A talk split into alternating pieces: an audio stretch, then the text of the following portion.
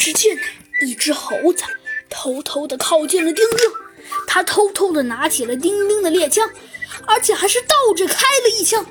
只见呢，随着“砰”的一声，子弹呢直直的飞了出去。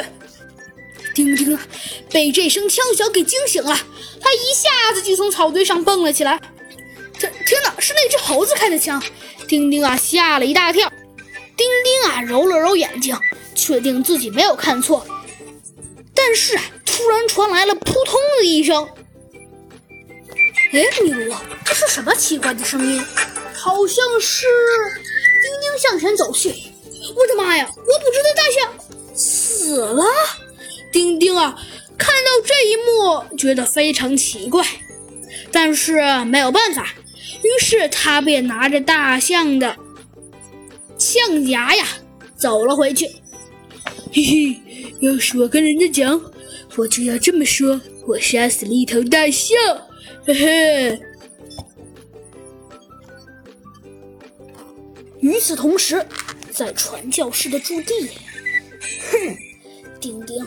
上次逃脱了鳄鱼的血口，可这一次，我呀，我发誓，我绝对，他一定逃不了我的手掌心。只见呢，那个秘密乘客向前走着走着，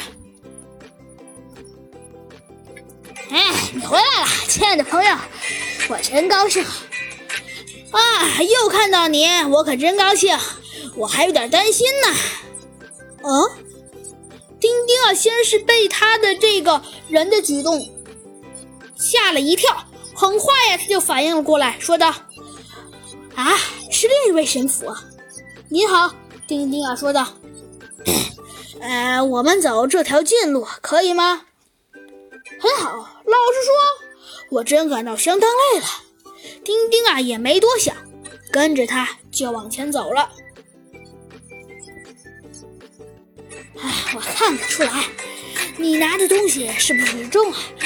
哎，把你的枪啊，你的枪我帮你拿着。丁丁，要是是我的话，我会警惕一些。